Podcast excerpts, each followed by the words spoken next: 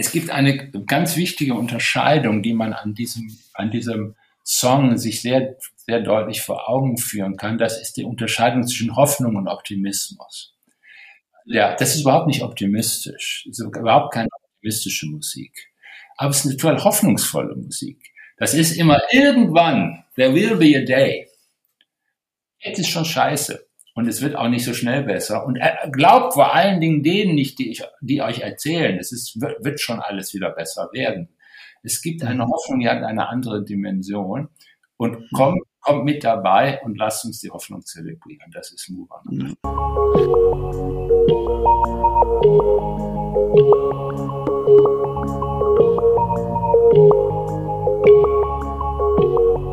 Music Sociology. Gesellschaft, Wissenschaft, Musik. Hallo Daniel. Hallo André. Herz, herzlich willkommen im neuen Jahr. Ja, ähm, wie geht's dir? Ja, ich würde dir gerne ein gesundes neues Jahr wünschen, aber das hat leider nicht geklappt bei dir. Und das ist auch eine Erklärung dafür, dass wir gleich in unserer Folge dich nicht dabei haben. Ja, was ich wirklich sehr, sehr tragisch bedauerlich finde, aber ich lag wirklich, so wie äh, neulich ähm, äh, Stefan Lessenich, ähm, sprechunfähig im Bett und konnte nicht. Ähm, ja. Ja, ja mich hat äh, eines dieser Viren äh, erwischt. Mein Arzt sagt, es macht keinen Sinn, rauszufinden, welches. Finden Sie sich damit ab, Sie haben ein Virus. Es dauert Klar. so lange, wie es dauert. Ja, sehr schön, guter Arzt. ja, herzlich willkommen hier im neuen Jahr. Wir ist unsere erste Folge in 2024. Es ist ja immer so eine Frage, ob so ein Podcast, wie lange hält der so?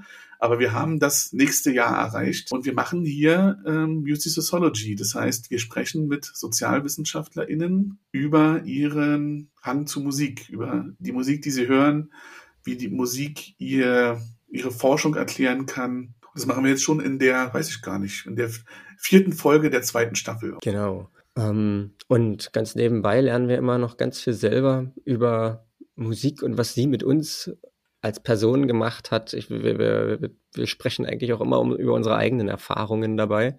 Und jede Folge ist eine kleine Bewusstseinserweiterung, würde ich sagen.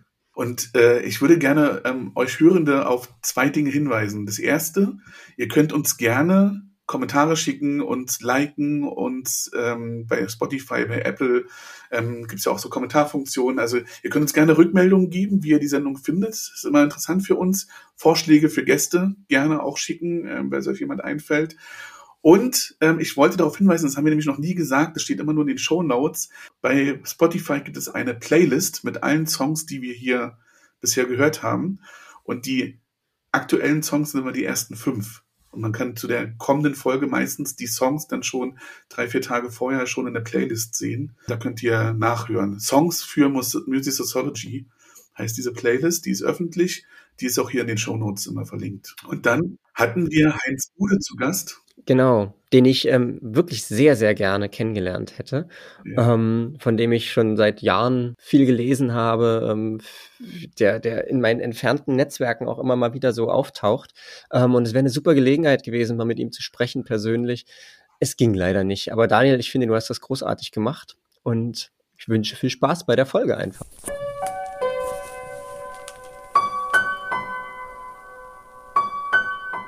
Heinz Bude ist zu Gast bei uns in Music Sociology. Hallo. Grüß Sie, hallo. Hallo.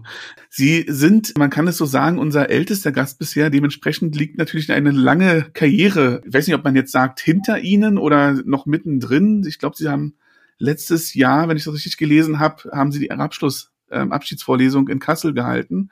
Da waren sie lange Professor. Vorher haben sie in Hamburg gearbeitet und ganz, ganz viele Bücher geschrieben. Mir sind sie zum ersten Mal untergekommen, ähm, als es um die Überflüssigen ging und, und viel um Explosionen ging. Aber es gibt auch Bücher, ganz viele Bücher über Generationenbeschreibungen, 68er Generation. Ich glaube, da haben sie auch einen Roman geschrieben, wenn ich es richtig äh, gelesen habe. Ja. Die Hausbesetzerszene von Berlin. Ist das mhm. Berlin dann? Ja. ja. Das ist ja auch ein, ähm, es gibt ja diese, diese Sehnsucht nach dem alten West-Berlin. Da gab es mal so eine, so eine Phase, äh, wo sehr, sehr viele Bücher dazu erschienen sind. Auch in Bezug auf Musik. Ah, total in Bezug auf Musik. Ähm, und das alte West-Berlin, das ist uns, wir haben mal so eine Präsentation dieses Romans, den wir zu dritt geschrieben haben, im Museum in, in Dresden gemacht. Und da war der verrückte, die verrückte Reaktion des Publikums, dass sie sagten, naja, bei euch ist ja auch irgendwas nicht mehr da. Also bei dem war die DDR nicht mehr da und bei uns war West-Berlin nicht mehr da. Also West-Berlin ist im Grunde mit der Einigung untergegangen. Es gibt West-Berlin nicht mehr. Und das ist interessant. Das ist so ein, so ein merkwürdiges, ähm, für manche ein Sehnsuchtspunkt, der Name. Und für, für manche andere auch etwas, wo man sagt, ein Glück, dass es das nicht mehr gibt, weil das war irgendwie ausgehaltene Existenz. Aber es ist eine ziemlich interessante Sache. Für mich ist es eigentlich der Ort meiner intellektuellen Sozialisation. Und deshalb hänge ich da dran. Und das ist Westberlin. Und ähm, wir haben beim, bei dem, bei der, beim Schreiben dieses Romans auch gemerkt, wie, wie sehr wir immer auch auf dieses unbekannte Ostberlin bezogen waren, in dem wir mhm. Westberlin begriffen haben. Mhm. Und das eigentlich, also ich habe das im Grunde erst nach 89 diese Bezogenheit gemerkt. Und das ist irgendwie eine ganz interessante Sache. Ja, ja. Und es ist ja auch musikalisch interessant. Ich meine, es ist halt David Bowie und es ist ähm, Rio Reiser und Ideal und äh, wie sie alle hießen. Ne? Also naja, und es war so eine, so eine, das, deshalb auch so eine, deshalb heißt unser Roman auch Aufprall. Das ist ja auch so ein Punk-Gefühl. Man prallt irgendwo mhm. auf und kann nicht anders. Und das ist auch positiv. Das Aufprallen ist positiv gedacht. Pogo ja. hat man damals getanzt. Das heißt, man hat sich, ja. so, hat sich so ange, angesprungen. Ja. Und äh, da ist eigentlich auch, äh, ich war nie so ein richtiger Punk-Freund. Mhm. Jetzt nicht irgendwie jemand, der sozusagen dauernd Punkmusik gehört hat, aber der Punk selber und natürlich Rio Reise ist eine Balladenmusik. Das hat mit Punk überhaupt mhm. nichts zu tun. Stimmt. Also es gibt so alles Mögliche in dieser Zeit.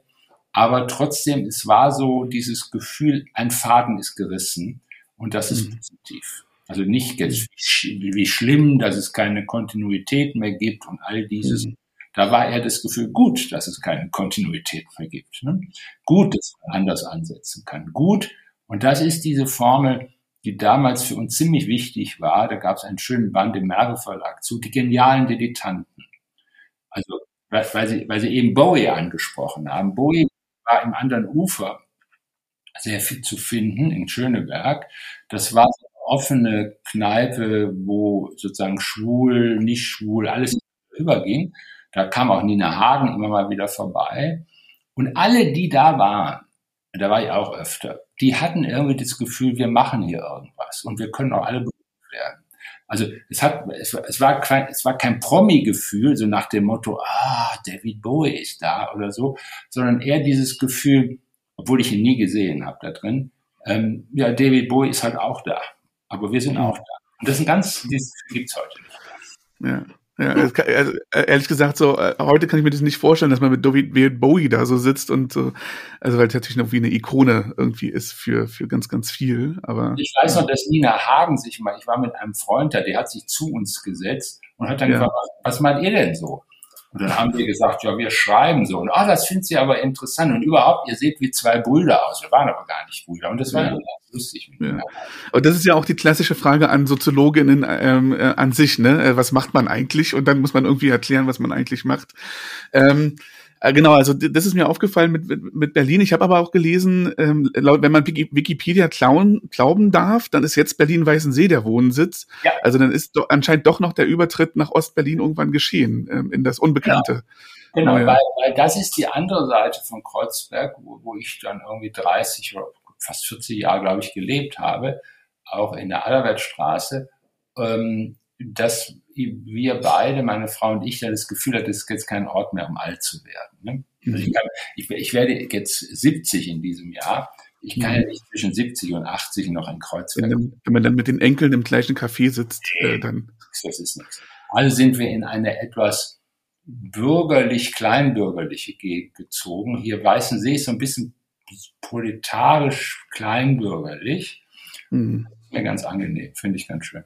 Ja, ja. Und auch bekannt aus der Serie, ne? Berlin-Weißensee gab es ja eine sehr bekannte Serie. Natürlich äh, auch irgendwie verrückt. Also wir wohnen an der, am See und auf der anderen Seite hat Brecht gelebt, übrigens länger als in der Chausseestraße.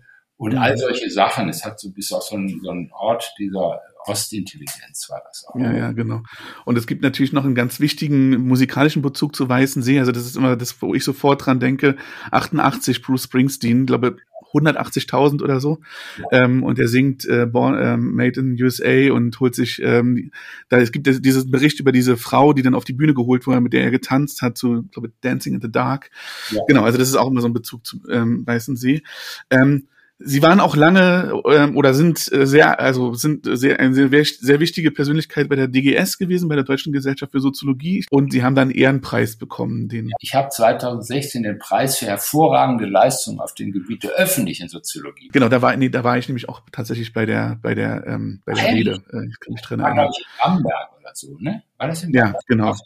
Das kann, ah, das kann sein, genau. Da haben wir sehr viel Bier getrunken und ja, nebenbei gut. Soziologie, Soziologie gehört in Bamberg. Äh.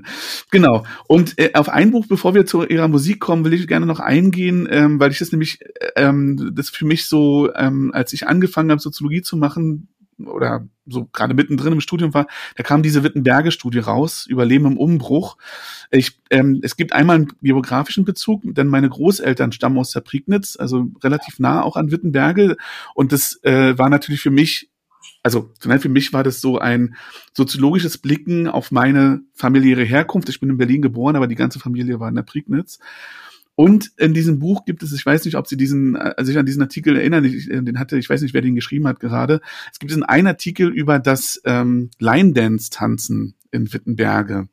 Ähm, und ja. was nämlich, also es war ja so eine Studie, wo ähm, WissenschaftlerInnen und KünstlerInnen nach Wittenberge gezogen sind und ein Jahr lang äh, ideal, sozusagen idealtypische ethnografische Forschung gemacht haben, teilnehmende Beobachtungen dort gelebt haben, mit den Leuten in Kontakt gekommen sind, sind sehr, sehr viele Artikel entstanden und es wird so eine, so eine, so eine Stadt beschrieben, die nach 1990 ähm, in so einen starken ähm, Transformationsprozess geraten ist. Abwanderung, ähm, äh, industrieller Niedergang, ähm, Bedeutungsverlust äh, der Stadt, auch Verlust von Identität und eben auch in Ostdeutschland. Und dann gibt's diesen Artikel über diejenigen, die sich dort immer zum Line Dance tanzen treffen. Und in diesem Artikel wird es so schön beschrieben, weil nämlich ähm, beschrieben wird, dass Line Dance quasi der ideale Tanz für diese Stadt ist, weil man steht beisammen, aber man steht nebeneinander und dann tanzt man den gleichen Tanz, aber man berührt sich dabei nicht. Und dann war, wurde da so ein Übertrag gemacht über diese so Beschreibung zu einer ostdeutschen ländlichen Gesellschaft, in der sich so Mitte 50-Jährige treffen und Line Dance tanzen. Ich finde, das war so ein Artikel, wo man so merkt, wie die Stärke von Soziologie und von so ethnografischer Forschung im, im, im Raum.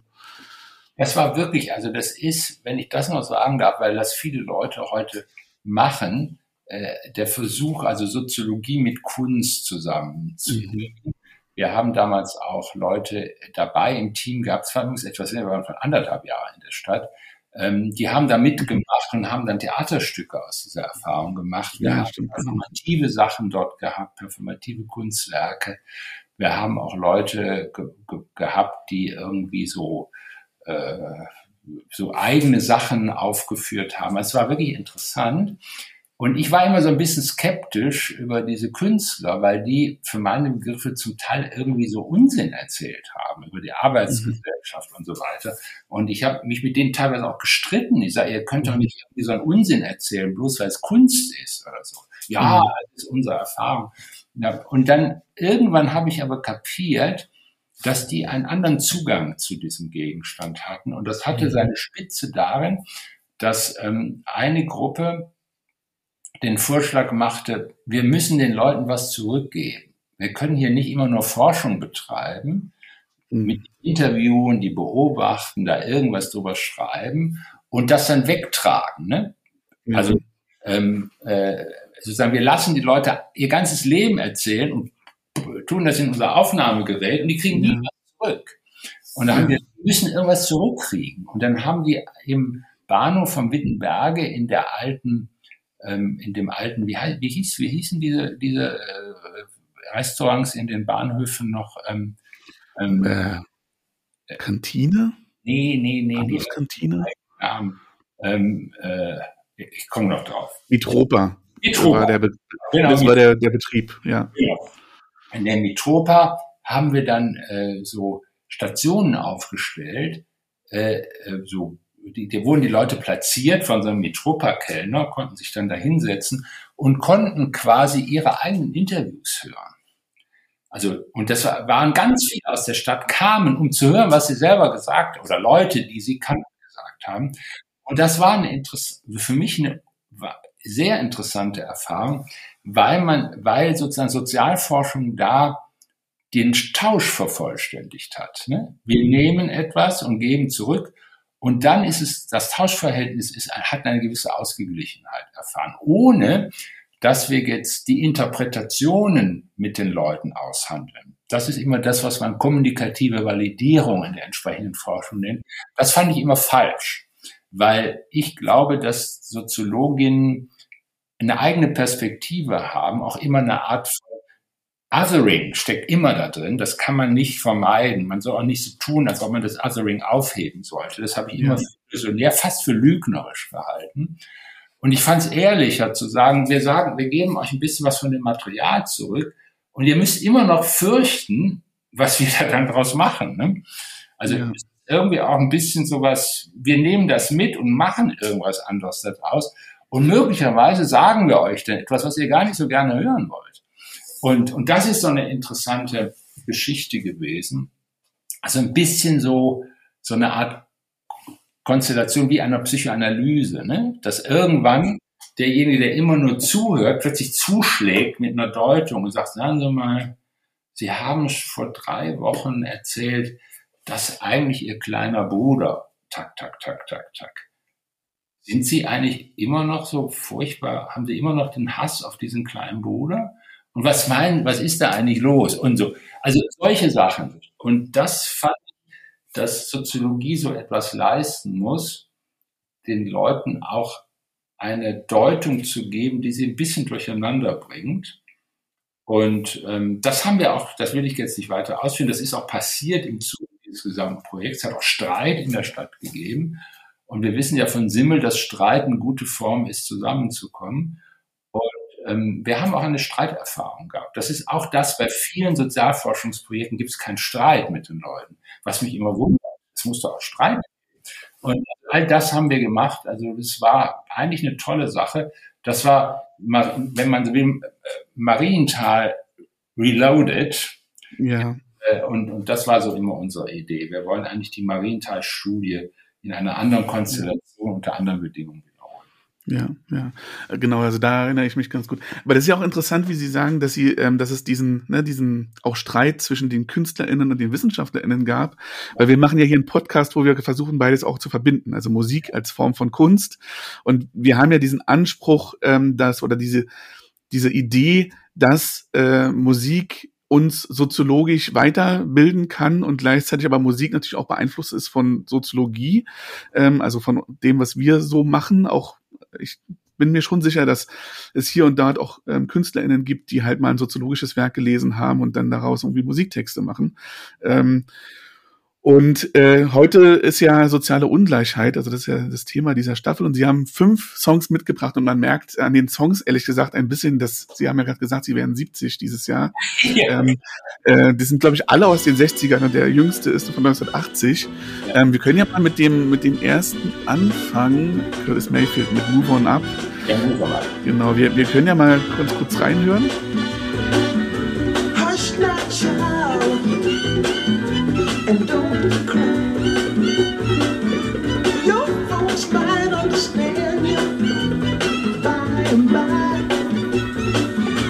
Just move on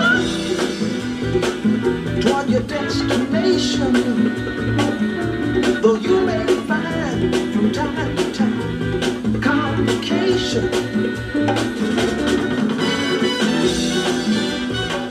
Warum Curtis Mayfield? Warum Move On Up? Warum so soziale Ungleichheit? Na, weil Mayfield ist ja im Grunde, das ist ja bei vielen Leuten, die Black Music machen, da gibt es ja immer so die Prediger dabei. Es gibt so einen Unterschied, so einen Predigerstil da drin. Und ich finde, die ganze Frage, und das ist eines der Grundprobleme der Ungleichheitsforschung, wir haben ja, wir leben ja in einer Gesellschaft, die keine Verliererkulturen mehr hat. Also die klassischen Verliererkulturen der deutschen Gesellschaft, in, sagen wir mal im Deutschen Kaiserreich, waren die Sozialdemokratie und die katholische Kirche. Ne? Das waren die beiden großen Verliererkulturen. Und ich glaube, es ist etwas Schwieriges, wenn wir keine kulturellen Räume in der Gesellschaft haben, die anerkanntermaßen die Möglichkeit geben, Erfahrungen von Leuten zu artikulieren, denen es nicht gut geht, die das Gefühl haben, dass sie äh, äh, nicht den Platz bekommen, der ihnen zusteht.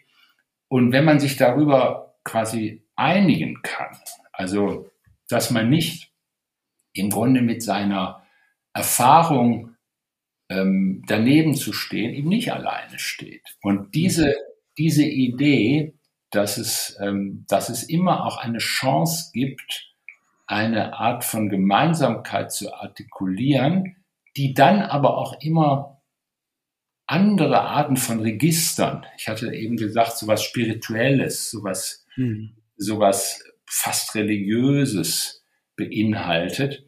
Also das, was man heute unter diesem Begriff der Zugehörigkeit diskutiert. Was sind eigentlich Zugehörigkeitskulturen? Und gehört nicht Musik, gehören nicht auch bestimmte Bilder immer zu Zugehörigkeitskulturen? Und ähm, äh, äh, Curtis Mayfield ist sozusagen einer der ganz großen, wenn man so will, spirituellen Figuren, wo man jetzt das nicht als so eine spirituelle Botschaft als solches sieht, aber der hat eine Tiefe, die, äh, finde ich, unglaublich ist. Mhm. Dieses Move on Up, das ist ja auch nicht nur die Erzählung, wir stehen daneben, sondern das ist ja auch die Erzählung von, und wir können zusammen aufstehen. Ne? Genau. Das ist, das ist kommt, genau alles, was da drin steckt. Kommt mit dazu, heißt das im Grunde. Ja. Kommt mit dazu. Und ähm, es gibt eine ganz wichtige Unterscheidung, die man an diesem, an diesem Song sich sehr, sehr deutlich vor Augen führen kann. Das ist die Unterscheidung zwischen Hoffnung und Optimismus. Ja, das ist überhaupt nicht optimistisch. Das ist überhaupt keine optimistische Musik. Aber es ist eine total hoffnungsvolle Musik. Das ist immer irgendwann, there will be a day. Jetzt ist schon scheiße. Und es wird auch nicht so schnell besser. Und glaubt vor allen Dingen denen nicht, die, ich, die euch erzählen, es ist, wird, wird schon alles wieder besser werden. Es gibt eine Hoffnung, die hat eine andere Dimension. Und kommt, kommt mit dabei und lasst uns die Hoffnung zelebrieren. Das ist Muran. Das ist sehr spannend. Da fallen mir gleich zwei Sachen. Das eine, das eine ist, mit Hoffnung wurde ja mal ein Wahlkampf gewonnen in den USA. Ja. Hope, Barack Obama. Ja. Vielleicht war der großer Curtis Mayfield-Fan. Ja, ist er, weiß oder, ich. Oder ist? Ist er, ja, ja, ist er. Ja. Curtis Mayfield ist ja auch einer, der gar nicht, der hat zwar ganz, paar ganz große Hits gemacht, aber der hat eine relativ zurückhaltende Performance und der ist völlig irre gestorben. Ich glaube, dem ist irgendwie ein eine Lampe auf den Kopf gefallen oder sowas. Also irgendwie ganz verrückt. Also ja. äh, sieht auch nicht so toll aus. Mhm. Äh, äh, ist wirklich ein absolut interessanter Typ, der einen wunderbaren Move hat. Mhm. Und das Zweite, was mir einfällt, ist, wir hatten hier schon mal eine Folge mit Aladdin M. Falani und der hatte, ich weiß nicht, ob, ob Sie den Song kennen, der hatte ähm, Tupac mit Changes mitgebracht. Ja, ja. Der ist von 94 und als sie von dieser Hoffnung gesprochen haben, da dachte ich, das ist interessant. Also der ist 24 Jahre älter, dieser Song.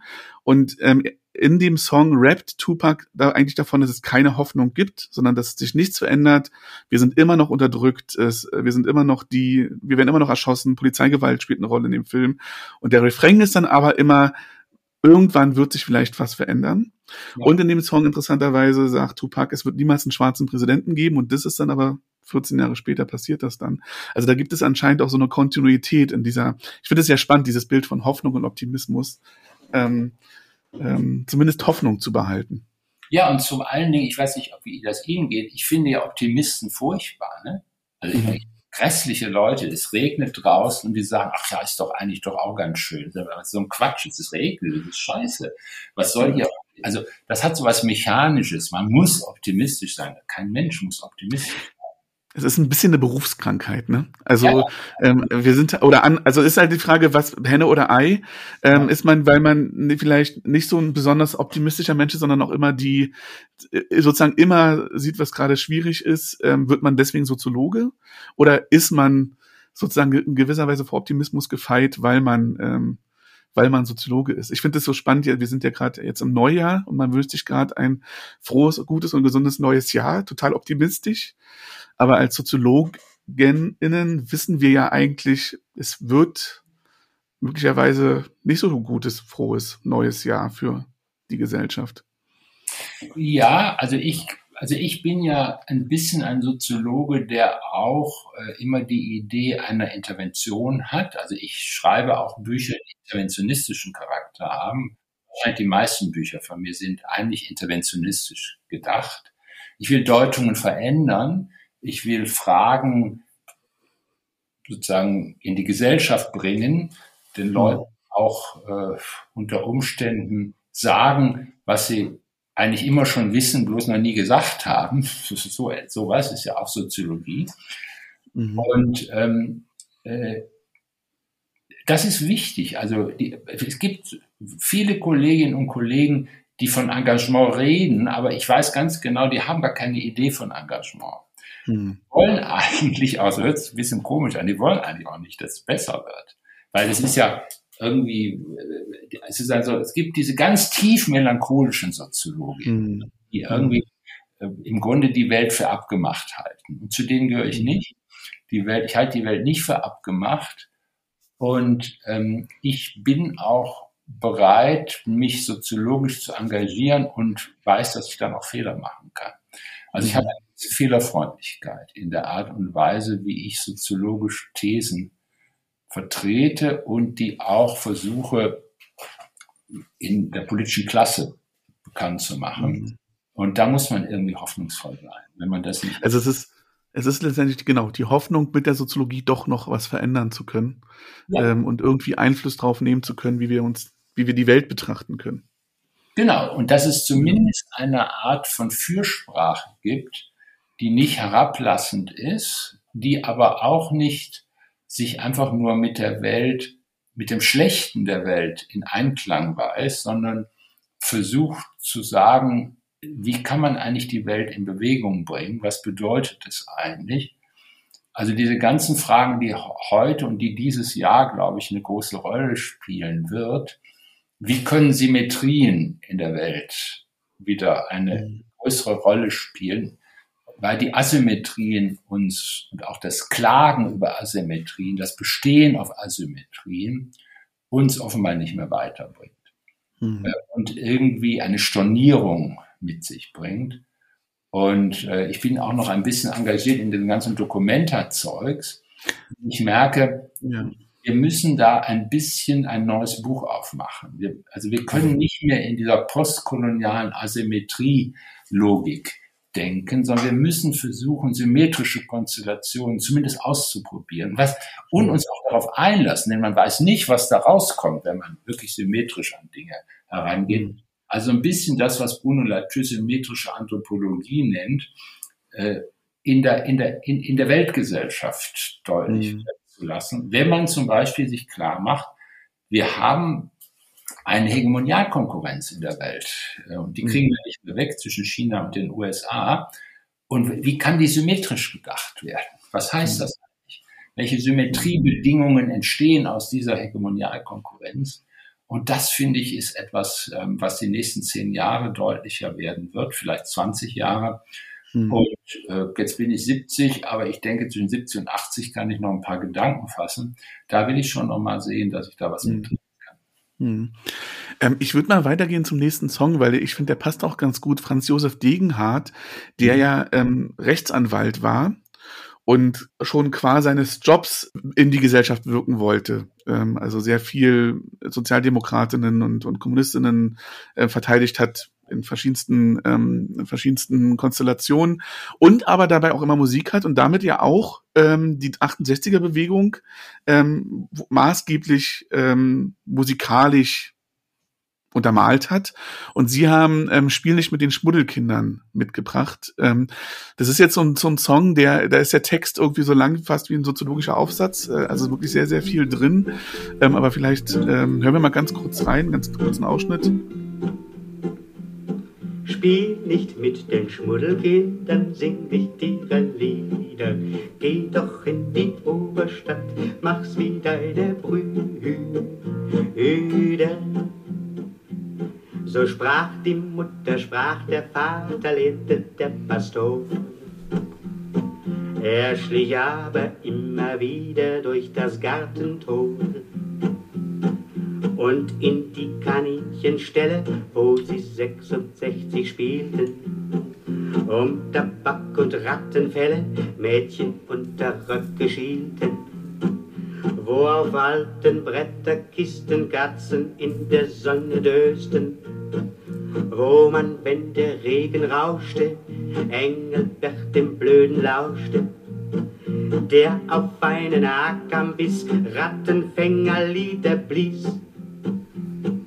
Abends am Familientisch, nach dem Gebet zum Mahl, da ist es dann schon wieder, riechst du nach Kaninchenstall. Klassische Liedermacherkunst. Äh, warum diesen Song? Naja, ähm, Degenhardt ist in Schwelm geboren, ich bin in Wuppertal geboren, das ist nicht weit Ah, auseinander. Ja. Und der gehört eigentlich nicht zu 68. Also das ist ein Song, der ein vor 68er Song. Vor acht, genau. Der, ja. Und ähm, das, der kommt eigentlich aus den frühen 60, 1960er Jahren. Und das ist auch ein Song, der ähm, auch eine bestimmte Art von Melancholie beinhaltet. Es ist äh, im Grunde nochmal der Versuch, über eine über einen Ort mit einer Oberstadt und einer Unterstadt Genau. eine Art von Bild der Gesellschaft zu zeichnen, die aber in diesem Ober- und Unterstadt trotzdem ein, ein, ein Bezugsuniversum Mhm. Darstellt. Also es ist nochmal die Klarheit eines Bezugsuniversums, in dem man unterschiedliche Positionen ausmachen kann. Und natürlich, das ist eine, wenn man so will, eine Boomer-Erfahrung, also der Generation, der ich angehöre, also als etwas ältere, also die so um den Jahrgang 1960 äh, geboren Mhm. sind, die als eine geburtenstarke Generation so eine kollektive Erfahrung gemacht hat, dass man in den Aufstiegsinstitutionen, insbesondere in den Bildungsinstitutionen, durchaus was ausrichten kann. Aber immer im Auge behalten muss, dass man doch am Ende zu den Schmuddelkindern gehört. Mhm. Also auch den, an den Universitäten irgendwie viele Dinge nicht so richtig verstehe, die dort im Mhm. Gang sind. Aber weil das ja so vielen so geht, äh, doch den Biss kriegt, das besser verstehen zu wollen. Und das ist ganz interessant. Also die Melancholie Mhm. im Blick auf eine, auf, ein, auf eine Welt, die in sich selber in der Ungleichheit aber geordnet ist und gleichzeitig, im, wenn man dieses Gefühl hat, dass es da eine Welt gibt, aus der man stammt, wenn man von der Unterstadt kommt, dass man dann auch den Mut bekommt, mit ein paar anderen zusammen in die Oberstadt kommen zu wollen und der Oberstadt zu sagen, dass die in der Unterstadt auch nicht so ganz blöd sind. Mhm. Ist das, ist das schon, ist das schon Bourdieu? Das ist Bourdieu, ja. Das würde ich sagen, das ist Bourdieu. Wobei der Kern von Bourdieu ja die Entdeckung ist, dass der Klassenkampf in Konsum ausgefochten wird. Das ist ja der zentrale, die zentrale Idee von Bourdieu, dass die Distinktion ein, ein Thema, die Unterscheidung ein Thema des, des, der Konsumwelt ist. Ähm, Degenhardt steht noch davor. Da geht es nicht um Konsumwelten, sondern da geht es wirklich um Lebenszuschnitte in einem tieferen Sinn. Da geht es um kleine Wohnungen, da geht es um die Frage, dass man in der Unterstadt noch auf der Stufe des Hauses sitzt und mit den anderen, die auch auf der Stufe des Hauses sitzen, über die Straße hinaus, äh, über die Straße rüber redet. Und natürlich auch diese Erfahrung im ganz im Hintergrund der Arbeitersiedlung des Ruhrgebiets und so weiter. Also es ist im Grunde noch der Versuch, ein, ein Universum von Lebensarten. Man würde heute sagen, manchmal würde man sagen von Lebenswelten, wobei der Begriff eigentlich was anderes meint, aber ist jetzt mal egal. Von, von unterschiedlichen Lebenswelten, die nicht im Konsum ihren Ursprung haben, sondern letztlich in der Arbeit. Und Mhm. das, das ist nochmal eine, quasi ein, in gewisser Weise ein melancholischer Abgesang auf eine durch Arbeit und Industrie geordnete Welt, in der es welche gibt, die den Mehrwert abschöpfen und dann irgendwas daraus machen und die Mehrheit derer, die die Werte zustande bringen, indem sie schuften in den Betrieben. Und das ist irgendwie noch da drin. Äh, und das ist ja eine Welt, die Bourdieu eigentlich nicht mehr teilt. Und das ist irgendwie ganz interessant. Äh, und das ist auch nicht mehr unsere Welt. Aber es ist ein, ein, ein Song, der so eine, von dem, von dem Durchlauf in dem Song, dass die läuft so durch, die Musik, so leicht durch, mhm. aber es hat eine gewisse Kraft und auch so eine gewisse Bösartigkeit auch. Also, mhm. also man braucht auch ein bisschen Bösartigkeit, um voranzukommen. Mhm. Na, ich, ich finde ja, also ich glaube von 65, 65 steht hier, von 65 ist der Song.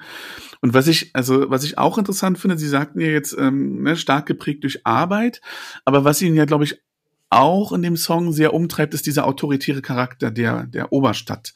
Also dieses gekämmt sein, geschniegelt sein, ähm, brav am Tisch sitzen, ähm, mit, der, mit der Frau zu Hause sitzen und bloß nicht zu den Schmuddelkindern gehen, weil da ist irgendwie so ein bisschen die Anarchie. Da weiß man nicht so genau. Ähm, spiel nicht mit denen, ähm, das riecht ein bisschen und so. Ähm, und ähm, in meiner, und deswegen interpretiere ich den Song schon als so ein, genau, als so ein, so ein, ja, wie so ein, ja, so ein Vorläufer zu den 68ern zu sagen, ja, ähm, da ist eine, also der Degen hat, hat schon eine Sympathie zu den Schmuddelkindern. Ja, ja, als selber ja studierter Mensch, äh, er, er also äh, bürgerlich aufge, glaube bürgerlich aufgewachsen, er ähm, mhm. Rechts, äh, Jura studiert, ähm, Gymnasium besucht und so und hat aber so eine Sympathie zu diesem etwas anarchischen, also nicht mehr zu dem autoritären, sondern zu diesem eher anarchischen ähm, Teil der Gesellschaft. Zumindest ist das anscheinend seine Vorstellung auch. Ne? Ja, ich glaube schon. Es gibt so eine Art von Wildheit. Ne? Die, die unten in der und Unterstadt sind so ein bisschen wilder mhm. und die in der Oberstadt sind gesetzt. Also sagte man das früher. Die sind mhm. die gesetzten Menschen, das sind die etwas wilderen Menschen. Und ähm, natürlich auch die Vorstellung, dass es so etwas wie eine, das ist auch ziemlich interessant, so etwas wie eine soziale Infektion geben könne. Ne? Mhm. Also quasi, dass man da nicht, vor allen Dingen bei den Heiratsmärkten und so und Beziehungsmärkten, ja. die wollen wir schon geschlossen halten. Da soll man nicht mit denen aus der Unterstadt in Berührung kommen. Da kommen, kommen all diese Dinge. Ja. Du riechst schon wieder nach Graninchensteil, ist ja, ja immer genau. dieser, dieser genau. Satz, der immer wieder kommt. Ja, ja genau. Und, die, und das ist wirklich auch eine ganz interessante Frage für heute. Was ist eigentlich eine Oberstadtgesellschaft heute? Was, welche Form der Distinguiertheit sind eigentlich diejenigen, die, wo andere merken, da sind sie irgendwie nicht am richtigen Ort. Also ich meine, man kann das heute vielleicht in bestimmten Lokalen, aber die Lokale gibt's kaum mehr, wo man das Gefühl hat, der Kellner regiert eigentlich und ich bin hier eigentlich derjenige, der folgen muss oder die Kellnerin. Mhm. Also ähm, äh, das hat ja auch schon fast wieder was Gutes, ne? wenn man denkt, ja, dann äh, lernt man irgendwie auch die Möglichkeiten dessen. Also ich kann mich selber dran erinnern, als ich jung war hier in West-Berlin, es gibt es heute noch ein legendäres Lokal Paris-Bar am mhm. Bahnhof Zoo. Da konnte man hingehen und konnte bei einer Cola da eine Stunde sitzen bleiben. Und der Kellner hat eigentlich komisch angeguckt, wenn man sich richtig verhalten hat. Ne? Mhm. Dann konnte man bei einer Stunde bei einer Cola da sitzen bleiben. Und das fand ich immer unglaublich. Also, dass man mhm. einfach eine Cola trinkt und dann so sitzt und der, und der, der respektiert. Und da kommen wir diesen den Begriff äh, des Respekts taucht da wieder auf, der ja heute auch sehr viel vom Bundeskanzler und so gerne benutzt wird, mhm. der auch problematisch ist. Das ist nicht mehr ein mhm. positiver Begriff. Weil Respekt heißt auch halt Abstand. Genau. Äh, pass auf, hier, bitte Respekt hier, ja? Mhm. Und das ist so ein bisschen, das versteht Olaf Scholz übrigens nicht, ne? dass das auch ein problematischer Begriff ist. Mhm. Also Respekt, klar, wir kennen das, es ist sozusagen einer der ganz großen Begriffe aus der schwarzen Bewegung, wir kennen das mhm. Lied von Lisa Franklin und so weiter, fantastisch auch, aber Respekt auch in dem deutschen, in dem deutschen Wort da ist schon dieses preußisch Böse auch drin. Jetzt habt mal Respekt hier. Mhm. Ich bin hier der Fabrikant, der, der Kapitalist, mhm. im, im rheinischen Kapitalismus hieß Fabrikant. Der Fabrikant fordert Respekt und der Arbeiter fordert dann auch Respekt, vor allen Dingen in, in, in der Arbeiteraristokratie. Und Respekt definiert dann einen Raum dazwischen, der sozusagen ein Kriegsfeld ist. Mhm. Und äh, Respekt ist eigentlich ein Begriff, der ein Kriegs, ein Feld des Krieges absteckt. Hm. Das kann manchmal wichtig sein bei Tarifverhandlungen, aber als eine Idee für eine bessere Gesellschaft bin ich gar nicht so sicher, ob das so das gute Bild ist. Mhm, mhm. Ähm, vielleicht können wir mit dem Respekt, weil Sie haben gerade Aretha Franklin erwähnt und Sie haben aber jetzt James Brown mitgebracht mit Say It Loud, I'm Black, I'm Proud, mhm. ähm, 70er, glaube ich, ähm, ja. habe ich jetzt gerade gar nicht ähm, genau im Kopf. Und das ist ja so eine, also das ist ja eigentlich so ein ganz ähnlicher Song wie der Respect-Song. So dieses, mhm. ähm, nochmal ein bisschen so ähnlich wie Move On Up auch. Mhm. Ähm, wir hören mal kurz rein.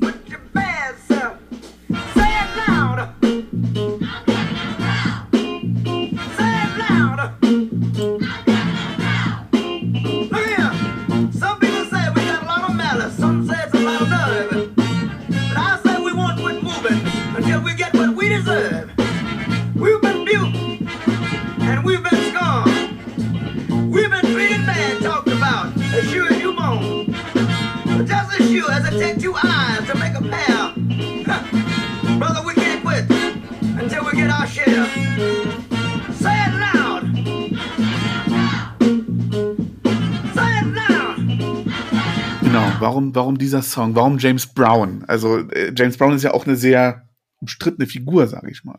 Ja klar. Also das ist, ich glaube, er ist von 68 der Song. Also James ja. Brown ist eine, ein absoluter Macho-Typ, mhm. aber auch gleichzeitig jemand, der seinen Körper voll einsetzt, indem er mhm. Musik macht. Ich habe den nochmal erlebt, als er schon etwas älter war in Berlin.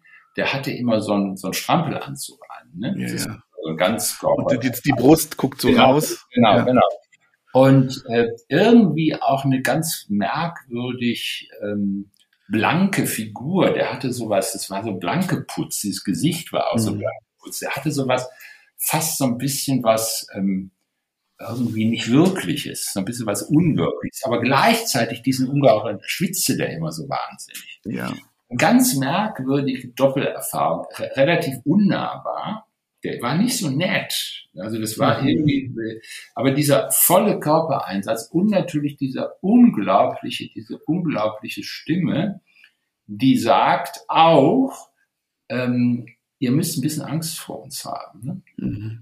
Und das ist ja auch diese, das, was wir heute wieder haben, bedeutet Emanzipation, dass diejenigen, die weiterkommen wollen, den anderen ein bisschen Angst einflößen dürfen.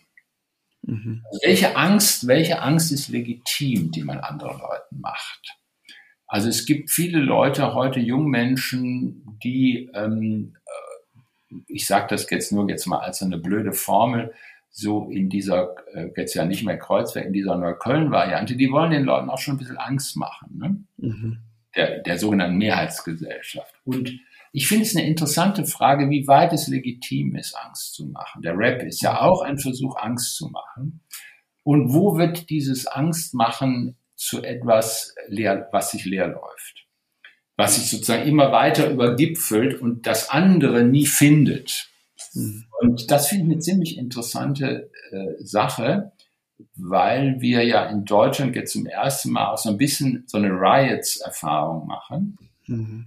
Und wo sind Riots? Man muss vielleicht kurz sagen, ähm, ähm, auch zur Riots-Erfahrung, das ist gerade ja sehr aktuell. Also wir, wir, wir nehmen diese Folge auf, als Robert Habeck ähm, bedroht wurde von Bauern. Äh, man sagt Bauern, man ist ein bisschen die Frage, es kann auch sein, dass es eine, eine, eine recht, rechtsorganisierte äh, Aktion war. Ähm, äh, quasi daran gehindert wurde, von seiner privaten ähm, Urlaubsunterkunft wieder zu kommen und und haben so wirklich dieses Gefühl, da da so da passiert gerade was.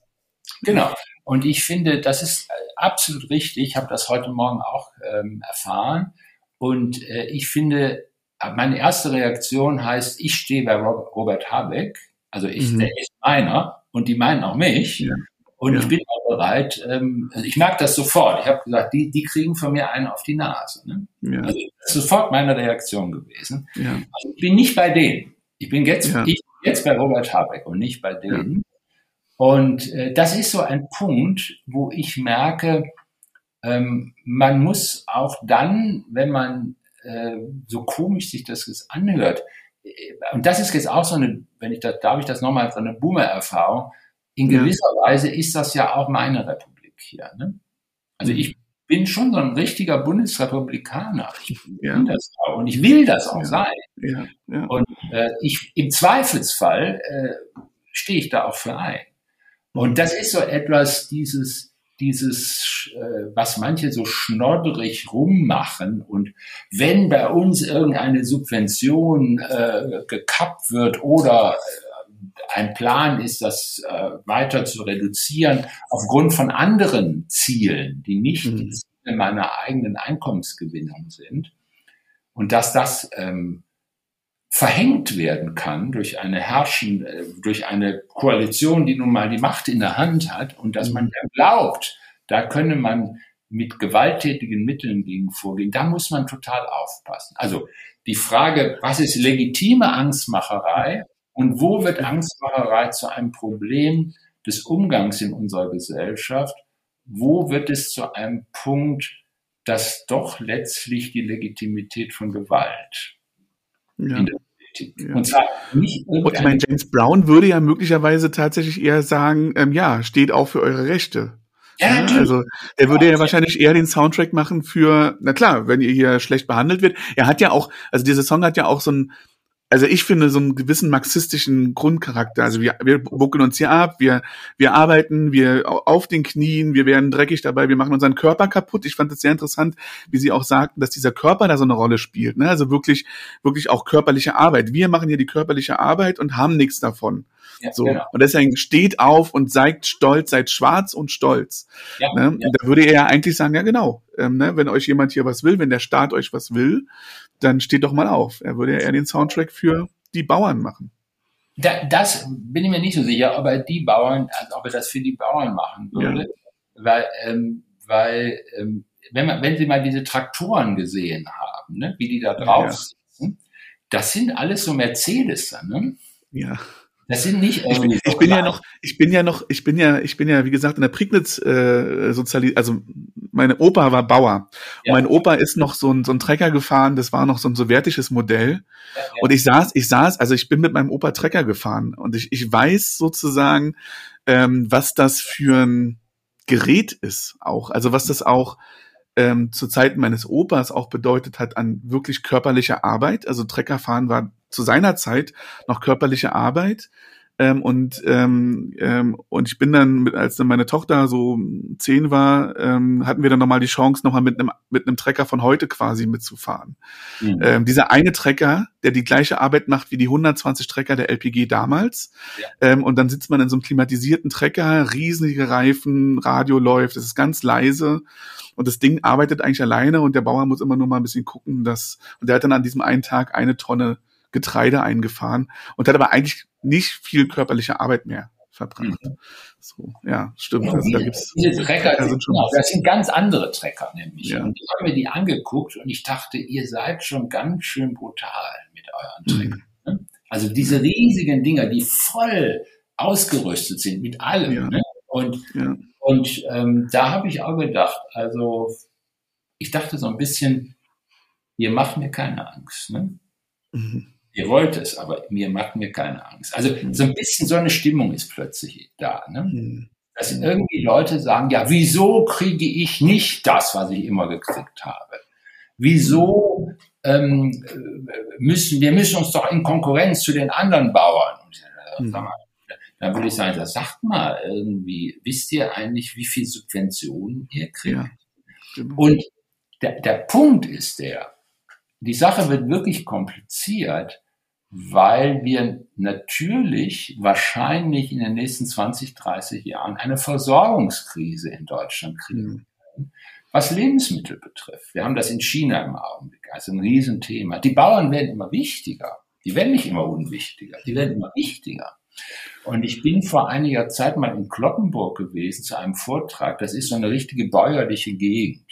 Hm. Eine katholische Enklave Klar, also errichtet, da sind die, die reich, auch die Bauern. Ne? Äh, und, und, ähm, und dann waren so viele so, naja, so Schönheitsäcker mit, äh, mit Raps. Und da habe ich gesagt, sag mal, mit dem Raps, das ist aber Mist hier, das müsst ihr mal sein lassen. Da muss Getreide auf euren Äckern angebaut werden. Und dann haben die mich quasi umarmt und gesagt, ja, genau, das finden wir auch. Und ich sage, ja, es, es, ist die Zeit ist vorbei, dass wir schöne Äcker brauchen. Wir brauchen mhm. Äcker, die was bringen und die ihr pflegt und die ja. uns äh, sozusagen auf lange Sicht ihr auch in der Lage seid, dem Klimawandel standzuhalten und überlegt euch da mal ein bisschen was.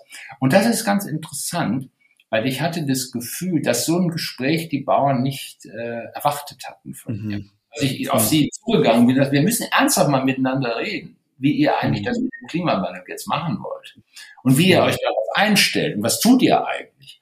Da habe ich äh, am Tisch gesessen mit einem, der macht die, der ist Marktführer für Weltmarktführer für Kartoffelerntemaschinen. Äh, also der macht Kartoffelernte, verkauft die auch nach China, hat auch ein Werk in China und so weiter.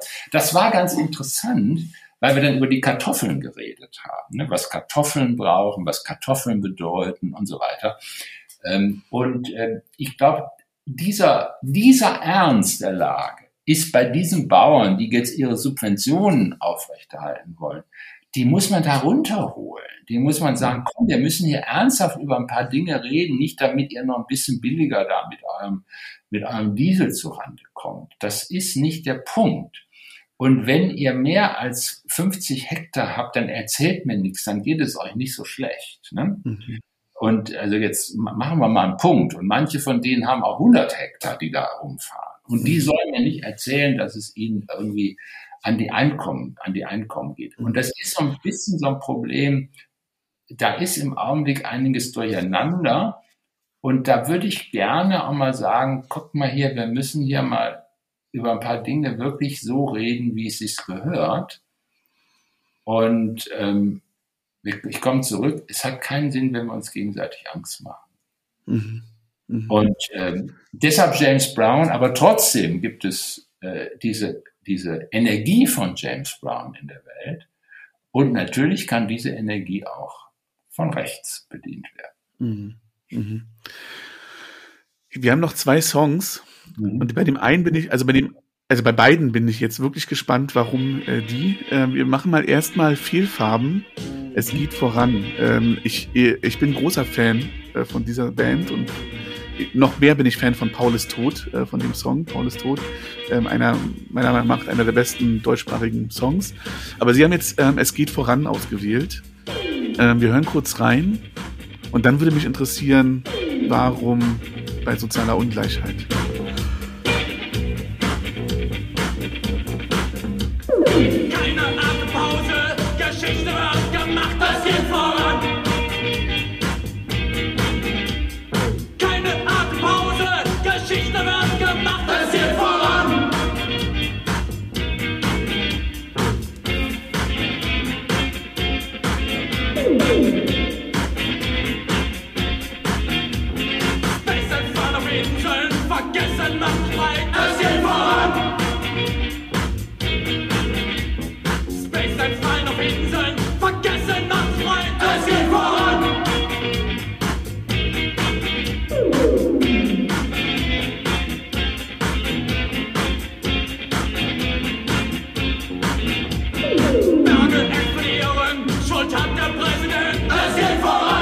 Ist das die Boomer-Erzählung, von der Sie jetzt schon ein paar Mal gesprochen haben, die da eigentlich drin steckt? Es geht voran, oder?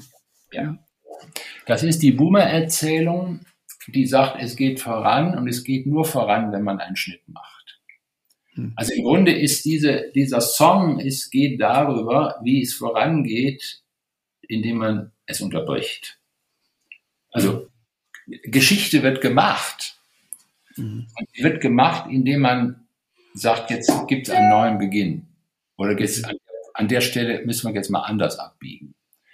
Und ähm, dieser, diese quasi Hoffnungslinie aus den 80er Jahren, also die, diese Idee ist, wir machen uns nichts vor. Ne? Mhm. Alles ist, das sind Fehlfarben, sind große Realisten. Mhm. Die wollen nicht irgendwie einem was vorgaukeln. Ne? Aber sie wollen auch gleichzeitig sagen in der Musik, dass es eine Möglichkeit gibt, Geschichte zu schaffen. Mhm. Auch in einer, in eine Art von Unsicherheit hinein. Also sozusagen Geschichte, die nicht als eine irgendwie geschichtsphilosophisch versicherte Angelegenheit ist, sondern Geschichte, das auch so einen experimentellen Charakter hat. Man muss es jetzt ausprobieren. Und das steckt für mich bei Fehlfarben drin, diese auch diese Radikalität in diesem Anspruch darauf, dass hinzukriegen und sich nochmal nicht mit irgendwelchen blöden Narrativen abspeisen zu lassen. Also quasi es ist ein Song gegen Narrative. Alle wollen ja heute Narrative. Ich bin auch gegen Narrative. Narrative gehen mir auf die Nerven. Lieber ein paar Begriffe, mit denen man was macht, nicht so viel Narrative. Warum immer Narrative? also ist ja irgendwie Begriffe sind im Zweifel zwar wichtiger als Narrative, würde ich mhm. sagen. Und irgendwie, und das ist so ein Song gegen Narrative, obwohl er gleichzeitig in sich selber ein rebellisches Narrativ enthält, ist er sozusagen ein, ein Song gegen Narrative. Und das finde ich, finde ich toll an dem Song, das gefällt mir. Also Geschichte wird gemacht, da steckt auch wieder drin, wir können es auch, wir können auch selbst aktiv sein. Ne? Also das ist also ja. ein bisschen das, was sich durchzieht, auch mit Move On Up. Also dieses, wir können, wenn wir zusammenstehen, dann können wir auch zusammen was machen. Ich weiß gar nicht, Fehlfarben, das ist eine Band aus dem Rheinland, oder? Ich weiß genau, gar nicht. Düsseldorf, auch bei mir aus der Gegend, wo ich aufgewachsen ah, ja. bin. Ja, ja, ich komme komm aus, also ich, man muss dazu wissen, ich komme aus dem rheinischen Teil von Wuppertal. Wuppertal ist eigentlich so eine Pietistenstadt. So, mhm. Johannes Rau ist so der, der so ein Laien-Intellektueller äh, sozusagen, so ein pietistischer Laien-Intellektueller. Mhm. Ich bin Katholik und komme aus der, aus dem, aus dem rheinischen Teil von, ähm, von Wuppertal. Das ist Vohwinkel und das ging immer in Köln Richtung Köln-Düsseldorf. Und mhm. das ist eine andere Richtung. Das ist auch was ähm, Westliches, also mhm. ähm, nach Frankreich hin sich öffnendes. Und das spielt auch eine Rolle. Da gibt's auch so eine gewisse, also Düsseldorf war auch ein Ort, da ist relativ viel Punk gewesen. Auch. Ja, genau. Und äh, da gab's auch äh, so ein paar Lokale, in denen, in denen es hoch herging, in, in, auch in den ähm, also ich bin 1972 habe ich Abitur gemacht, in den frühen 70er Jahren, da ging es hoch her dort. Mhm.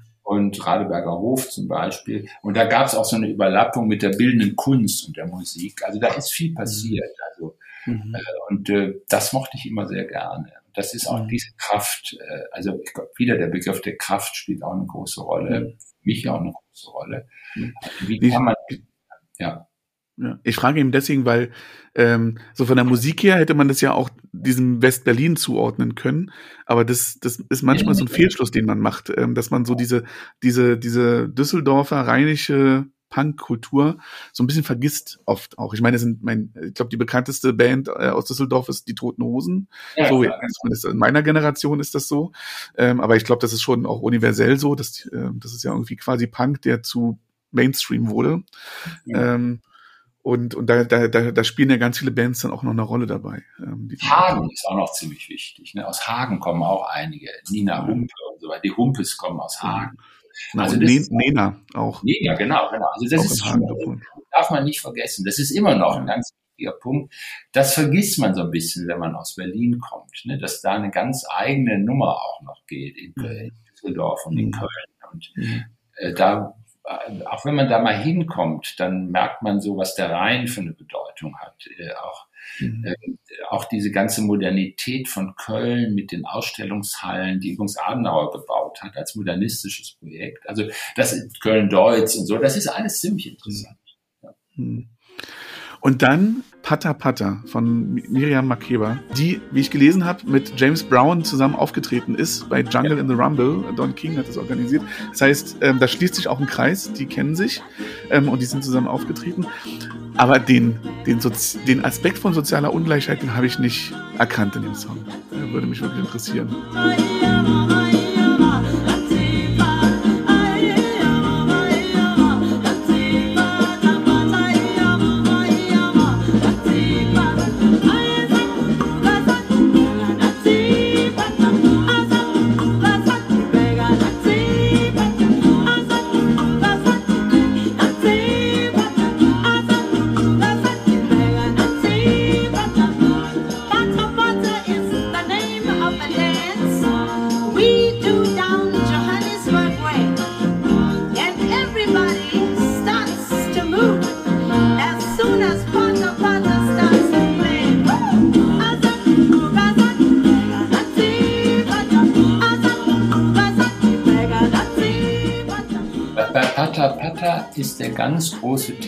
Ist die, die Berührung.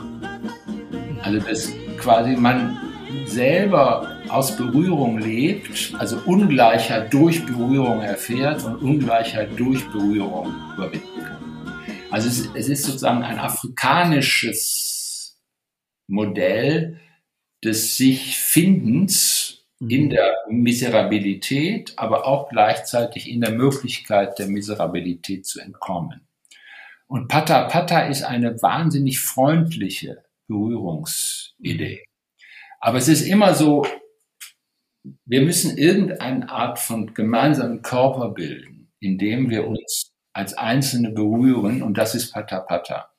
Und dieser, dieses Gefühl, auch von einer Frau bestimmt zu werden, diese maternalistische Idee, die da drin steckt, des, des, der Lizenz, sich zu berühren, mhm. das ist, finde ich, etwas, was ähm, äh, der Ungleichheit einen Raum und gleichzeitig die Stirn bietet. Also das ist, das ist dieses Doppelte. Ne? Also die, die Artikulation, die körperliche Artikulation, die selber in der Berührung ähm, die Möglichkeit gibt, ein anderes ihrer selbst zu imaginieren. Ah, okay, ich verstehe. Also, äh, sie sagt ja auch immer, ne, das ist unser Tanz, ähm, in ja. dem wir so und so tanzen und dadurch kommen wir zusammen. Ja. Und das ist die Mama, ähm, so ja. genau dieses. Ah ja, und das als als Gegenmodell zur Erzählung von der polaris polarisierten Gesellschaft, so ähm, in der wir uns befinden. Ich, ich, weiß nicht, wie wie wie ist Ihre Position?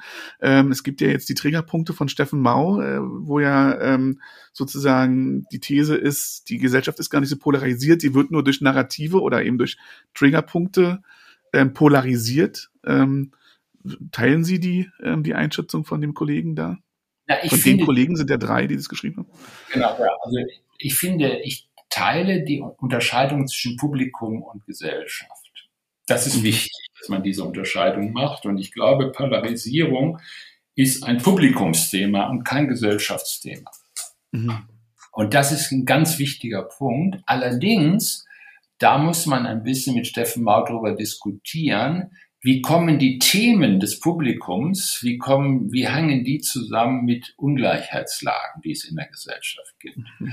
Und ähm, die ganze Ungleichheitstheorie und die Beschreibung von Ungleichheiten aus der Soziologie hat eine Reihe von großen Problemen im Augenblick. Also die, die Bedeutung der Armutsforschung für die Ungleichheitsproblematik wird meistens, das ist jetzt fast ein theoretisches Thema, methodisches Thema, wird übertrieben. Also mhm. Ungleichheit und Armut ist ein Aspekt von Ungleichheit, aber ja. Ungleichheitsforschung ist nicht Armutsforschung. viele, für viele Leute ist Ungleichheitsarmut, Ungleichheitsforschung Armutsforschung. Das ist grundsätzlich falsch. Mhm. Und, und die, der, ich habe selber mal ein, ein, ein Projekt, ein größeres Projekt mit einem äh, Sozialpsychologen gemacht, mit Hans-Dieter Lantermann, was ein irres Ergebnis gab. Das ist ein quantitatives Projekt gewesen. Wir haben so ein Konstrukt von Exklusionsempfinden entwickelt. Also Leute, wann, wenn Leute das Empfinden haben, dass ihre Stimme keine Bedeutung hat, wenn sie das Empfinden haben, dass sie sich ihre Freundschaften nicht dazu führen, dass es eine Stärkung ihrer Position in der Welt und so, da, so, solche Art von Fragen haben wir da in einer Fragebatterie zusammengestellt und haben gesagt, das ist Unexklusionsempfinden. Mhm. Und wir haben die interessante, das interessante Ergebnis herausgearbeitet, dass bei gleicher Prekaritätslage, was äh, Fehlen von äh, Vermögen betrifft, was die Möglichkeit, was die Frage betrifft, ähm, prekäres Haushaltseinkommen und so weiter und so weiter, bei gleichen Prekaritätsparametern kann man zeigen, dass die Leute, die trotzdem eine Idee ihres Ortes im gedachten Ganzen haben, sich ganz anders darstellen als diejenigen, die sagen, wir haben keinen Ort mehr in einem gedachten Ganzen. Mhm. Und die, die das Gefühl haben, dass sie keinen Ort in einem gedachten Ganzen haben, die sind diejenigen, die ähm, sich gar keine Idee haben, sich zu bilden, keine Idee haben, sich zu pflegen, keine Idee haben, sich zu informieren, weil sie sagen, es hat doch sowieso alles keinen Zweck. Obwohl sie die gleiche, wenn sie so wollen, objektive Ressourcenlage wie die, als die anderen haben. Daran kann man sehr schön zeigen, dass das Empfinden, einen Ort, selbst einen schlechten Ort in der Gesellschaft zu haben, einen großen Unterschied macht für die Verhaltensrelevanz von bestimmten ähm, Ressourcenrestriktionen oder von dem, dass man bestimmte Dinge nicht in genügendem Maße, in genügendem Maße zur Verfügung hat. Also das ist ein, ein ganz, ganz riesig, also wir fanden, das war ein unglaubliches Forschungsergebnis, mhm. weil man dann sehen kann, wie Ungleichheit, Ungleichheitspositionierung eine Verhaltensrelevanz hat und vor allen Dingen die Armutsforschung überhaupt keine Möglichkeit hat, diese Problematik mhm. zu mhm. erfassen. Und das ist etwas, was ich ein großes Problem finde, auch in den ganzen Debatten über, über Klassismus und so weiter. Es wird immer viel zu sehr von der Armutsfrage her gedacht und mhm. viel zu wenig von einer reflektierten Position von Ungleichheit. Also im Grunde ähm, müsste, müsste man nochmal so richtig in die Grundungleichheitsproblematik. Aber ist das nicht dann doch ein Argument für Narrative? Also wir müssen den Menschen die, die, wir müssen den Menschen Narrative anbieten, in denen sie äh, sozusagen äh, wahrnehmen, dass sie Handlungsmöglichkeiten haben. Die müssen ja manchmal gar nicht da sein, aber also weil ich äh, das ist so ein bisschen das Gefühl, ne, diese diese es gibt ja diese ähm, Erzählungen, dass man, äh, man, man, man darf ja gar nichts mehr sagen. Ich, also so, ne, das ist ja so dieser einer dieser Sätze, ja. Ähm, was ja Quatsch ist. Ich meine, die Leute sagen das ja, dass sie gar nichts mehr sagen dürfen und äh, tun das in allen möglichen Formen. Ähm, und manche werden gehört und manche nicht. Ähm, aber dieses ähm, ja, irgendwie das, ein Gefühl des Gehörtwerdens zu geben, auch wenn natürlich nicht alle gehört werden können. Das mhm. wäre ja dann doch vielleicht wieder ein Argument für ein Narrativ für ein, für so eine gemeinsame Erzählung, für äh, gestern, äh, heute früh gab's ähm, im Deutschlandfunk, ähm, mir fällt gerade der Name nicht ein, ähm, ich glaube ein Historiker war das, da ging es um die Wahl in den USA. Mhm. Und seine These war, dass die US-Linke zwar diesen Identitätskampf ähm, angefangen hat, aber dass die, dass die Linke noch kein Narrativ entwickeln konnte, was man aber jetzt damit macht, also mit dieser dekonstruierten ähm, Gesellschaft, ja, also jetzt eine neue Erzählung. Ist das nicht dann doch wieder so ein Argument für, ja, um die alle mitnehmen zu können, unabhängig von den ökonomischen Ungleichheitsfaktoren, braucht es irgendwie so eine gemeinsame Erzählung von Gesellschaft, wir als Gesellschaft, die in Berührung kommt? Ich, ich würde gerne den Begriff der Erfahrung dagegen setzen. Also ich finde, Narrative müssen auch eine Erfahrung zur Sprache bringen. Mhm. Ich würde dem gerne den Begriff von Altersmoral entgegensetzen. Ich wähle doch nicht eine Partei, weil sie bestimmte Dinge äh, sagt, die ich äh, für richtig halte, sondern ich wähle doch eine Partei, vor allen Dingen, wenn ich sie öfter wähle, weil sie, weil ich meine altersmoralische Vorstellung darin repräsentiert sehe. Also doch nicht. Und, und diese Frage, wie Altersmoralen mit Erfahrungen zusammenhängen, das finde ich, ähm, wir sollten eher einen Kampf um, Erfahrungs, um Erfahrungen führen und nicht um Narrative. Und, aber Erfahrung ist ein außerordentlich ähm, schwerer Begriff es ist gar nicht so einfach zu sagen, was ist denn eigentlich eine Erfahrung, die man macht? Mhm. Also wir hatten eben über Bourdieu, Bourdieu gesprochen. Ist es die mhm. Erfahrung im Konsum? Ist es die Erfahrung in Netzwerken von Freundschaften? Also ähm, Sie selber haben über Freundschaftsnetzwerke geforscht, glaube ich, wenn ich das richtig Das ist der Kollege André Knabe, genau. Oh, der, okay, genau. Also, der, der hat dazu geforscht, genau. Und, und, ähm, und äh, wir, wir können das, man kann das relativ gut zeigen, wenn man jetzt guckt, wir, wir kriegen das ja auch mit den Schmerzmitteln und so weiter, die wir, das, diese ganze äh, Geschichte, die wir in den USA haben, die eine irre Geschichte ist mit den Toten, die Schmerzmittel äh, mit, mit sich gebracht haben. Und wie werden Schmerzmittel verbreitet? Natürlich über Freundschafts-, über Netzwerke, dass man sich erzählt, kannst du nehmen, ist billig, kannst du auffüllen mit was anderem, kannst du die Wirkung steigern und so weiter und so weiter. Und die Frage ist, welche Erfahrungen stecken dahinter? Und was, wie kann man Erfahrungen ähm, generalisieren? Also, um es mal auf, den, auf, diese, auf eine deutsche Situation zu bringen. Ähm, ich habe vor einiger Zeit ein Gespräch mit der neuen äh, Vorsitzenden der IG Metall gehabt. Und wir hatten beide den Eindruck, dass der Betrieb als Ort des Lernens ähm, außer Kurs geraten ist.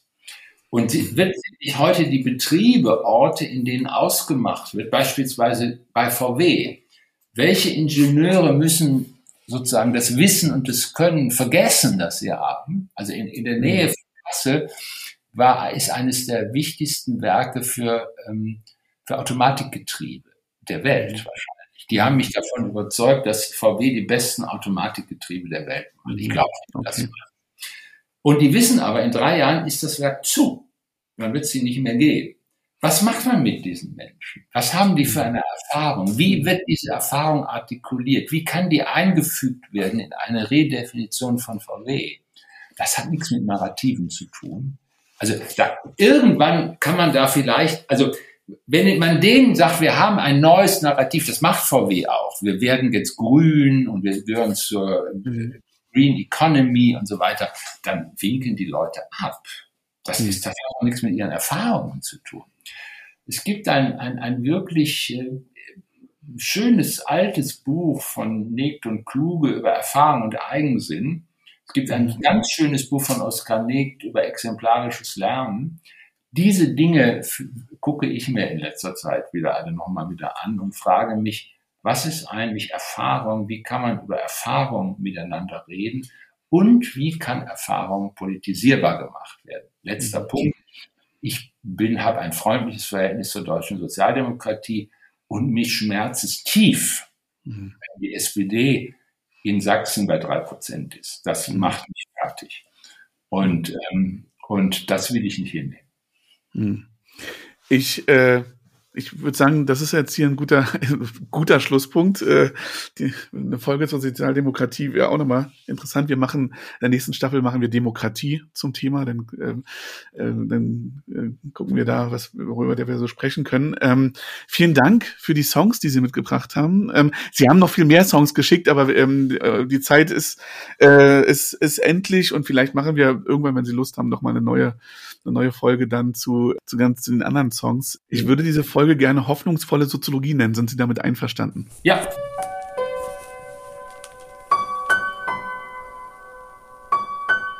So, und jetzt sind wir beide nochmal da, André und ich. André hat sich die Folge angehört. Hoffnungsvolle Soziologie, so nennen wir die Folge. Was fällt dir dazu ein? Hoffnungsvolle Soziologie. Ähm, ja, ich weiß gar nicht, wie hoffnungsvoll das ist. Am Ende wurde es ja dann doch ein bisschen äh, dystopischer. Ähm, gut, mit Pata Pata ist es dann wieder gut ausgegangen, aber äh, die, die Sequenz ähm, über die Bauern und ähm, der Frage, äh, ob jetzt äh, James Brown, ähm, wem das denn ähm, erlaubt ist oder nicht, äh, den Leuten Angst zu machen, ähm, da wurde es ja dann doch ziemlich, ziemlich, ziemlich düster. Und ähm, äh, hat mir aber, ja, trotzdem, also ich habe hab vieles, vieles so aufgeschnappt. Ich finde es, sagen wir mal so, das, das, was ich am beeindruckendsten immer finde, ähm, bei so gereiften Professorenpersönlichkeiten, ähm, ist, wenn die so Sätze sagen können, wie bei Bourdieu geht's doch eigentlich um Punkt, Punkt, Punkt. Und dann wird gesagt, mhm. worum es da eigentlich geht. Wenn einer so weiß, ähm, wie die Gesellschaft jetzt gerade ist und was jetzt gerade das Problem ist. Da stehe ich immer ein bisschen fasziniert davor und denke so, krass, wie er das so weiß, wie er das so. Das sagt er jetzt einfach so. So mhm. ist es doch.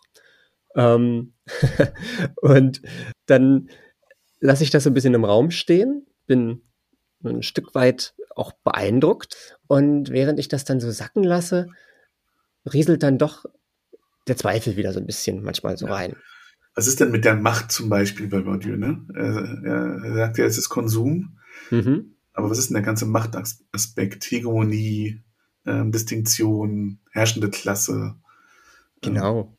Oder der Kapitalbegriff, da geht es ja auch nicht nur um Konsum. Ähm, das äh, klar, wenn man sich Bourdieu's Feld anschaut, dann, dann ist das natürlich das Konsum ähm, äh, ähm, Haltungen, Konsummuster, die er da zueinander in Beziehung setzt ähm, im sozialen Feld. Aber ja, ähm, ökonomisches, kulturelles, soziales Kapital, das sind Begriffe, die funktionieren auch ohne Konsummusteranalysen. Was ich auch interessant fand, war, dass er sich diesen Punk so abgelehnt hat, den wir ja schon sehr oft thematisiert hatten. Die Punkmusik. Und trotzdem wiederum ja auch thematisiert hat. Ja. Das ist als einen wichtigen Aspekt seiner Sozialisation irgendwo auch. Und ich finde, er hat am meisten von allen seine wissenschaftliche Menschwerdung mit der kulturellen und sozialen und musikalischen Prägung ähm, äh, eines, eines bestimmten Milieus, einer bestimmten Zeit ähm, ähm verknüpft. Also mhm. wir haben, glaube ich, ähm, noch keine Folge gehabt, in der jemand so sehr ähm, das also unsere These bejaht hat, von wegen, ja, alles ist Musik, alles ist ähm, mhm. irgendwie, kommt aus, aus Kunst, aus Kreativität und auch das wissenschaftliche Schaffen ähm, ist davon äh, stark beeinflusst, wenn nicht gar durchdrungen. Mhm. Ich habe mal gelesen, dass die Songs, die man mit 15 hört, die Musik, die man mit 15 hört, das ist die prägende Musik für das Leben. Mhm. Ähm, und das finde ich deswegen interessant, weil die meisten Songs, die er mitgebracht hat, sind ja aus einer Zeit, als er selber gerade 15 war. So. Ja. ja, ja also spannend. sehr, also wirklich überdurchschnittlich alte Musik für unseren Podcast, ähm, die wir da gehört haben. Und das passt auch zu seiner eigenen Lebenslauf. Ja, da, da würde ich sagen, das mache ich persönlich anders. Also ich habe auch genau so einen Kanon von Musik, den ich mit in diesem Alter gehört habe. Ich würde sagen, eher so, bei mir war das eher so 16, 17, 18, 19, so diese Zeit, ähm, die mich am meisten geprägt hat. Aber ich versuche tatsächlich, mich intensiv auch immer wieder mit aktueller Musik zu beschäftigen und zu hören, mhm. was da gerade läuft, weil ich das nicht glaube, dass die Musik irgendwie langweiliger, uninteressanter, weniger politisch, mhm. weniger gehaltvoll wird so.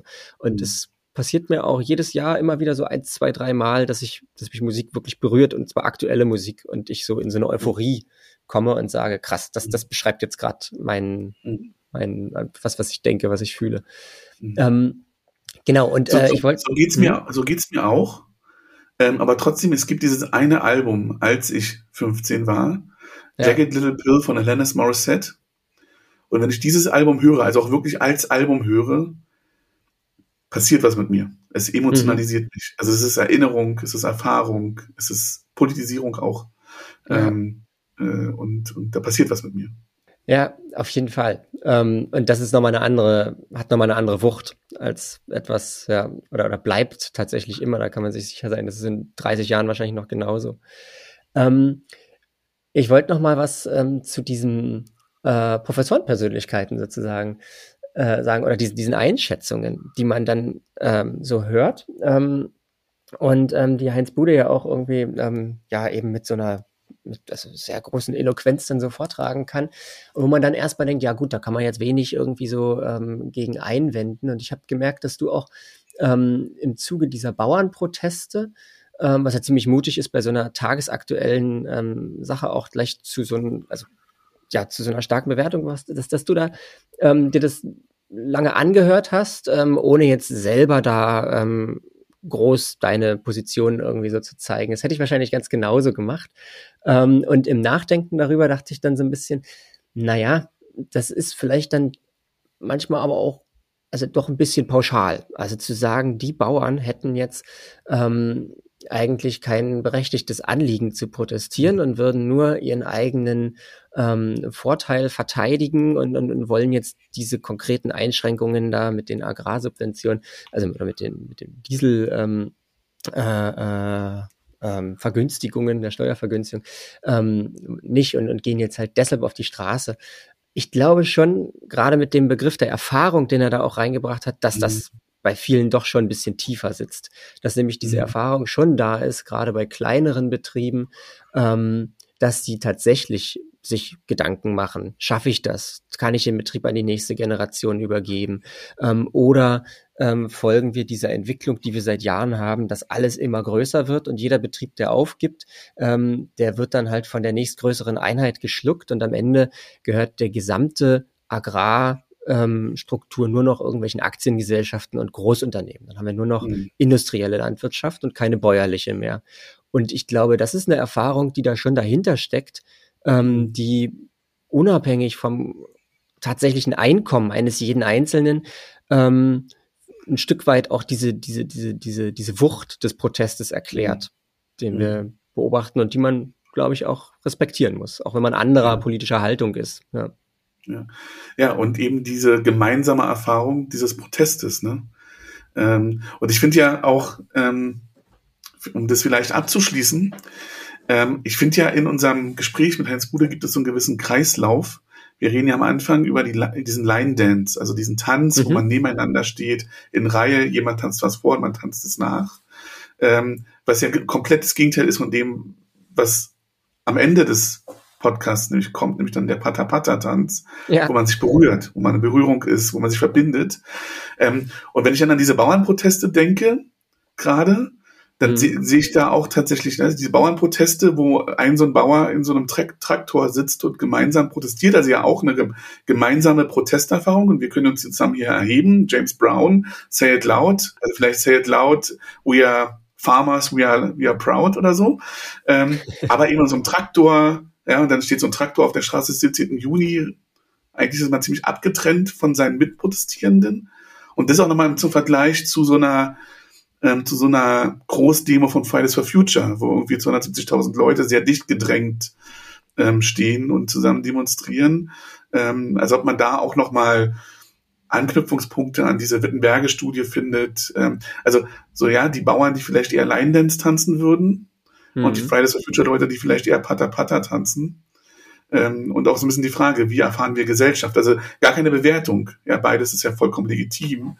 Aber auch diese Erfahrung von, von Gesellschaft, wie man sie erfährt. Dafür halt die Bauern, die, glaube ich, sehr, sehr solidarisch miteinander sind. Ne? Ja. Also die wirklich sich einander helfen, füreinander einstehen. Jetzt gibt's halt ein Problem, dann fährt man halt mit seinen Traktoren los und, und, und, und protestiert. Und macht es ja auch sehr erfolgreich. Ja. Und hinter allem steht dann für mich so ein bisschen soziologisch dann eben die Frage, wer hält welche Aktionsform für legitim und wer rümpft mhm. aus welchen Gründen worüber die Nase. So. Und ich glaube, ja. das sind so viel so Milieuabgrenzungen. Ja. Ähm, und ja. Äh, ja, wir sind mal wieder bei Bourdieu am Ende. Ja, genau, Milieuabgrenzung, sehr gut, genau. Ja, gut. Also, Heinz Bude, äh, freut euch auf die nächste Folge zu sozialer Ungleichheit. Wie immer genau am 10. eines Monats. Und bis dahin könnt ihr ja die Playlist auf Spotify euch anhören. Jawohl. Danke, danke. Bis bald. Tschüss. Ihr hörtet Music Sociology. Produktion, Idee und Moderation André Knabe und Daniel Kubiak. Die Musik wurde entworfen von André Knabe und Kolja Raffot. Das Design wurde entworfen von Heike Aßmann. Diesen Podcast hört ihr auf allen gängigen Podcast-Formaten. Wenn ihr keine Folge verpassen wollt, dann abonniert diesen Podcast. Für Kritik und Lob könnt ihr uns jederzeit schreiben. Bis zur nächsten Folge.